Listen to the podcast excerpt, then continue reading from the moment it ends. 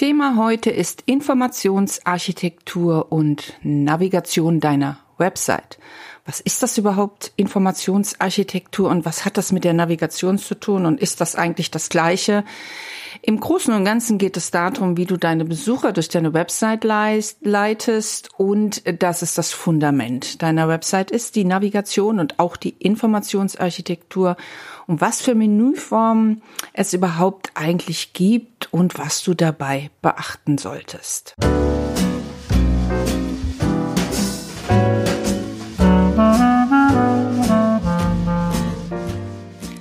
Herzlich willkommen zu WWW. Wundersame Website-Welt mit Kerstin Müller. Entspannt durchs World Wide Web.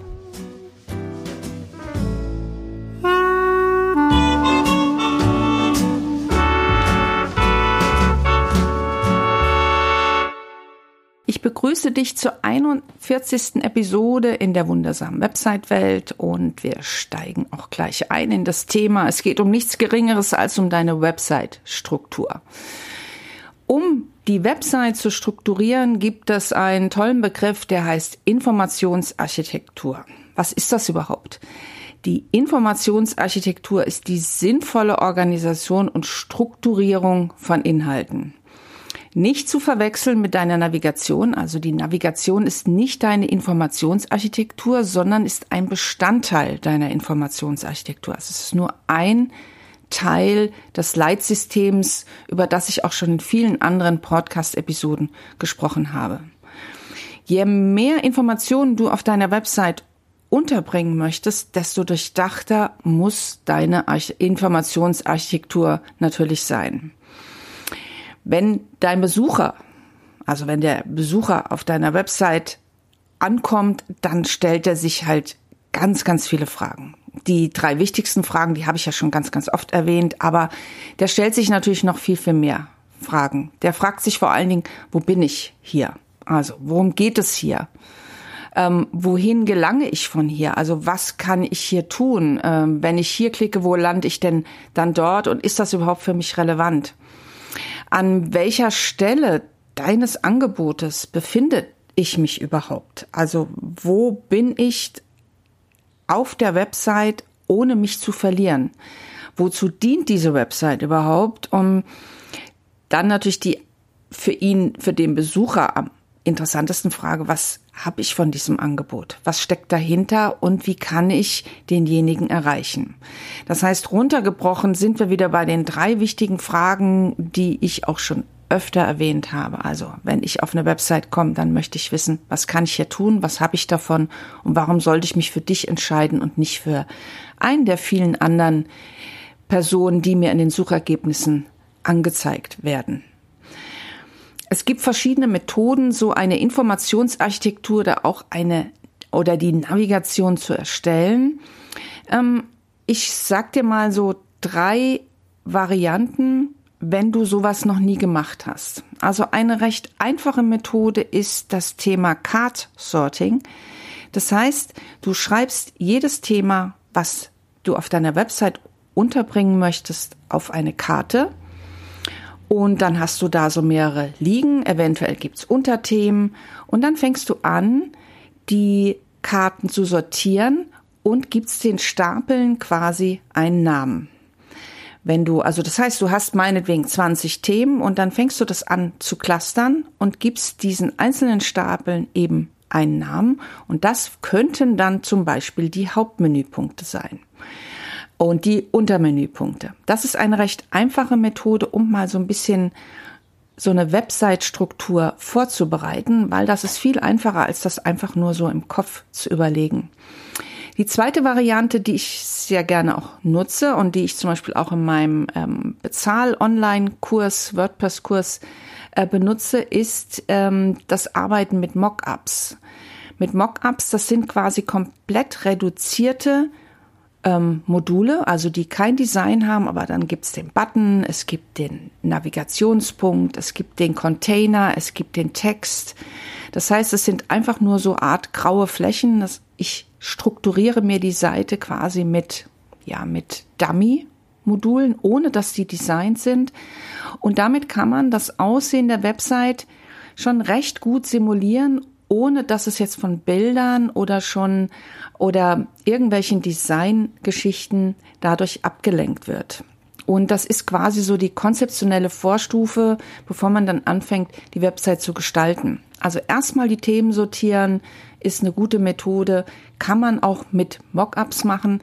Ich arbeite, ich äh, arbeite mit der dritten Variante. Ich mache so eine Art, also ich mache Prototyping. Es ist ein Mix aus aus Mockups und Prototyping. Das heißt, ich ähm, mache ein Briefing, also ein sogenanntes Gespräch, was in der Regel drei Stunden dauert.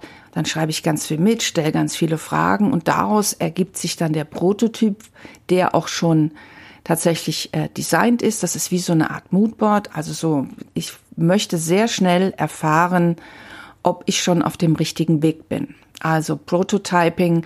Aber davor ein Mockup zu machen, das mache ich auch immer in dem Gespräch, dass ich schon mal so aufzeichne und skizziere mit so einfachen, ähm, also ich mache das handschriftlich, aber wie gesagt, es gibt auch Software dazu, das verlinke ich auch in den Show Notes was ein, ein kostenloses Tool, das ist von balsamic.com. Das verlinke ich dann auch. Also die Arbeit sollte man sich auf jeden Fall machen und nicht einfach loslegen, weil dann einfach auch die ganze Website-Struktur und die ganze Informationsarchitektur, wie du deine Besucher durch die Seite leitest, wenn du die Themen mal auch aufgeschrieben hast, einfach viel besser funktioniert. Wenn du jetzt nun dabei bist, deine Themen ähm, aufzuschreiben, mit äh, Karten oder Mockups oder Prototyping oder was auch immer. Also vor dem Prototyping sollte natürlich die Navigation schon so ein Stück weit stehen. Ähm, also die, die Themen klar gemacht haben. Die kannst du, wie gesagt, mit Card-Sorting oder Mockups. Wichtig dabei ist aber auch noch, was du im Hinterkopf behältst. Ich weiß, wir wollen immer alles, alles unserem Besucher zur Verfügung stellen. Aber in Wahrheit ist es so, dass der Besucher viel weniger braucht, um sich für irgendetwas zu entscheiden und je weniger du ihm zur Verfügung stellst und du klarer, du, je klarer du in der Kommunikation bist, desto eher wird er das tun, was du gerne möchtest. Wir neigen dazu, alles immer auf die Website packen zu wollen, aber ähm, wichtig ist dabei, sich deine Ziele, dass du dir deine Ziele immer wieder hervorholst. Da habe ich auch schon ganz viel in anderen Podcast-Episoden drüber gesprochen. Also die Ziele deiner Website und die versuchst ähm, zu überlegen, was kannst du tun, damit dein Besucher das tut, was du gerne möchtest. Unabhängig von der Benutzerführung ist es so, dass der Google-Bot, der Google-Bot ist der, der über die Webseiten fegt und äh, Dinge als relevant einstuft oder nicht. Der Google-Bot mag eher flachere Hierarchien, also der taucht nicht so gern so richtig tief in so eine Website ein mit 5000 Untermenüpunkten, sondern der hat's auch gerne einfach. Ähm, behalt das einfach im Kopf. Ähm, einfach ist wirklich die bessere Wahl. Stell dir vor, du sitzt vor einer vollen Speisekarte hast 100 Gerichte und sollst dich entscheiden. Also ich weiß nicht, wie es dir geht. Ich entscheide mich dann letztendlich immer für das, was ich schon mal gegessen habe, weil mich das komplett überfordert. Und ich denke mal, ich bin da nicht die Einzige, die auf viele Dinge so reagiert. Also man weiß einfach aus der Wahrnehmungspsychologie, dass ähm, einfach besser funktioniert als zu viele Angebote. Wenn es sich aber nicht vermeiden lässt, achte darauf, dass du trotzdem versuchst, möglichst flache Hierarchien zu halten. Ähm, vermeide zu viele Auswahlmöglichkeiten. Wie schon gesagt, je weniger Angebote du hast, desto eher wird sich dein Besuch für irgendwas entscheiden. Denk dran, ich habe ja auch mal eine Podcast-Episode über die Millersche Zahl gemacht. Das ist die Episode 27. Vielleicht magst du dir die nochmal anhören. Da geht es um die magische Zahl 7. Das heißt, wir mögen gerne ähm, fünf bis sieben Menüpunkte. Wir mögen gerne sieben Bereiche. Das sind Dinge, die wir sehr gut ähm, überblicken können, mit denen wir als Menschen gut arbeiten können. Bei einer komplexen Informationsstruktur und mehreren Menüs muss man sich immer wieder mal fragen, ob das wirklich nötig ist. Wenn ich Amazon bin, dann brauche ich das, weil ich viele Produktkategorien habe und die Menschen suchen, die starten aber sich gar nicht durch die Kategorien in der Regel zu, ähm, zu, zu, zu, zu klicken, sondern die geben eher das, was Sie suchen, in die Menüleiste ein. Also immer so ein bisschen überlegen, was möchte ich eigentlich. Was auch wichtig ist, sind natürlich die Reihenfolge der Menüpunkte. Hm, es gibt diesen einen Begriff dafür, den seriellen Positionseffekt, Primacy Regency Effekt. Das ist ein Phänomen, was den Effekt beschreibt, dass sich Personen tendenziell die ersten und letzten Punkte einer Liste besonders nachhaltig einprägen. Also die wichtigsten Menüeinträge sind also stets der erste und der letzte. Also nur mal so als, als Hinweis. Ähm, Genau, dann steigen wir doch mal in die Navigationsarten ein, die es so gibt. Also, das erste wäre die Hauptnavigation. Die Hauptnavigation ist eine Konstante und die sollte auch immer angezeigt sein. Ich sehe viele Websites, wo das dann weggeklickt ist oder wo das erst reinkommt, wenn ich scrolle. Ich bin kein großer Fan davon, weil ich einfach weiß aus der Erfahrung, dass wir Menschen das gerne mögen, wenn wir immer wissen, wo wir sind und das als Konstante immer vorhanden bleibt. Und nicht nur ich empfinde das so, sondern die Studien belegen auch, dass zum Beispiel versteckte Navigationen oft zu Ausstiegen aus Websites führen. Es dient einfach zur Orientierung und enthält die wichtigsten Punkte und auch Ziele. Das ist quasi die Hauptnavigation. Dann gibt es als zweites die sogenannten Kategorienseiten. Das sind nicht unbedingt Produktkategorien, können sein, muss aber nicht. Das sind so Seiten wie über mich, Angebote, die Themen etc. Das sind die sogenannten Kategorienseiten. Und da sind wir wieder bei der Millerschen Zahl. Also im Hauptmenü sollten in der Regel fünf bis sieben Menüpunkte sein. Alles andere, weniger als fünf empfinden wir als zu wenig, mehr als sieben empfinden wir als zu viel. Das wirkt dann schon überladen. Also da wirklich die Informationsarchitektur und die Navigation wirklich gut überdenken, was ist wirklich wichtig. Ähm, die dritte äh, Navigationsart sind die sogenannten Breadcrumb-Navigationen. Das kommt, das sind die Brotkrumen, das kommt aus dem Märchen Hänsel und Gretel. Die Brotkrumen bei dem Weg in den Wald fallen gelassen haben. Es hat leider nicht funktioniert, aber wären es meinetwegen Steine oder irgendwas anderes gewesen, dann wäre das sehr, hätte das sehr gut funktioniert. Das benutzt man Breadcrumbs bei wirklich komplexen Hierarchien, ähm, um da Orientierung zu bieten, wie zum Beispiel Amazon, dass ich immer weiß, okay, wo bin ich jetzt eigentlich, ähm, in welcher Produktkategorie, ähm, wenn ich nur noch das, äh, das eigentliche Produkt sehe. Das ist bei komplexen Hierarchien sehr, sehr wichtig, diese Breadcrumb-Navigation, weil wir Menschen möchten immer wissen, wo wir sind, damit wir uns da nicht verlieren.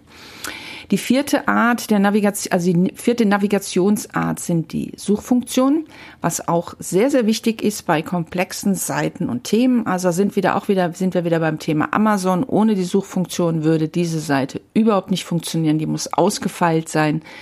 Das muss funktionieren. Ähm, und natürlich auf der Blogseite ist, ähm, wenn du einen Blog betreibst, ist natürlich eine Suchfunktion auch absolut unerlässlich, weil Menschen suchen nach Themen und wollen das dann gefiltert ähm, sich anschauen und weil wir Menschen uns auch nicht für alle Themen interessieren. Die fünfte und letzte Navigationsart, es gibt natürlich noch mehr, aber das sind so die Hauptnavigationsarten, wäre die Fußnavigation. Dort kann man immer gut so rechtliche Sachen reinpacken wie Impressum, Datenschutz. Ich packe da auch immer noch mal den Kontakt rein. Ähm, dass wenn die Leute unten ankommen, dass das immer auch ein Punkt ist, der immer erreichbar ist. Äh, AGBs und solche Sachen, Pressematerialien, das sind alles Sachen, die wir auch gelernt haben, dass die sich unten im Fußbereich befinden. Das sind quasi so Site-Informationen. Ähm, neben den Navigationsarten ist natürlich auch, ähm, gibt es auch die Darstellungsmöglichkeiten eines Menüs. Das erste wäre quasi so äh, eine Liste. Das ist so die normale Ansicht. Das heißt, sie eine Liste mit Menüpunkten, die nebeneinander sind oder untereinander sind.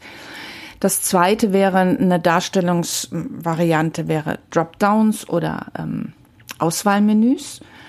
Das ist zum Beispiel sowas, wenn man, äh, ich muss leider schon wieder das Thema Amazon ähm, anbringen. Bei Amazon.de gibt es das Hauptmenü und Es gibt aber immer noch auf der linken Seite ein erweitertes Menü, also so Auswahlmenüs und Dropdown-Menüs, was quasi das Ganze noch erweitert. Und der Vorteil ist halt immer, wenn man äh, es links, dann hat man, kann man es runterlaufen lassen und hat einfach mehr Platz zur Verfügung, als wenn ich es oben alles ins Hauptmenü packe. Aber wie gesagt, in der Regel sind wir ja nicht Amazon. Wir tun gut daran, uns auf fünf bis sieben Menüpunkte plus den rechtlichen Themen im Fußmenü, Fußmenü zu beschränken. Eventuell gibt es manchmal noch so ein sekundäres Menü, was quasi oberhalb des Hauptmenüs sitzt, wo man noch so Telefonnummer und E-Mail und so Sachen reinpacken kann. Also nochmal so ein paar wichtige Sachen. Die dritte Darstellungsmenü, ähm, auch so, also es gibt immer noch mehr Darstellungen, aber ich rede hier so über die wichtigsten. Das sind sogenannte Megamenüs. Das hast du sicherlich auch schon mal gesehen.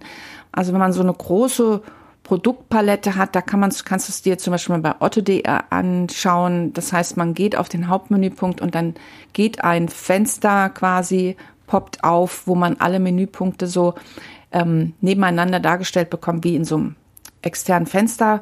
Das ist auch durchaus eine ganz gute Methode und so von der optischen Darstellung ganz gut. Aber da muss man schon eine Menge Menüpunkte haben, damit sich das lohnt, ein Megamenü aufzumachen, weil ein kahles Megamenü ist auch nicht besonders schön und auch nicht zielführend. Ja, im Großen und Ganzen war das schon alles zu dem Themen Menü. Das heißt, wir haben also die Darstellungsmenü, wir haben die Navigationsarten. Ich habe dir ein bisschen erzählt, was wichtig ist, was der Googlebot so mag, was es für Methoden gibt, mit denen ich unbedingt, würde dir empfehlen, das unbedingt mal ausprobieren. Vielleicht auch tatsächlich mal dieses Card-Sorting und eben darüber nachzudenken, niemals den Besucher aus deinem Blick zu verlieren und nicht nur über dich nachzudenken, sondern immer zu überlegen, was braucht dein Besucher, was braucht er wirklich, wie möchtest du ihn leiten, welche Informationen muss er wo zur Verfügung gestellt bekommen, damit er das tut, was du gerne hättest. Wenn du jetzt noch nie mit WordPress gearbeitet hast und du gerne da mal reinschnuppern willst, dann hol dir meinen gratis WordPress-Kurs. Geh einfach auf meine Website müller-macht-web.de, Müller mit UE.